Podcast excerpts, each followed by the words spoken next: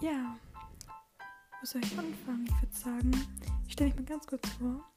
Und zwar, ich bin die Lilly, ich gehe momentan zur Schule und ja, ich dachte mir, ich fange einfach mal mit einem Podcast an, weil ich ziemlich viel zu erzählen habe.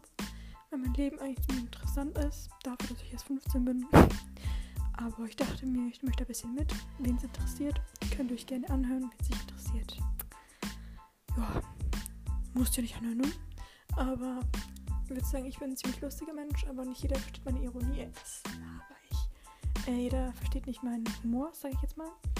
Aber ich feiere mich. Und ja, genau. Manchmal habe ich auch so Tage, wo ich einfach keinen Bock mehr, äh, gar keinen Bock mehr auf mein Leben habe, aber genau. Ich würde sagen, freut euch, mit in mein Leben gehen zu können.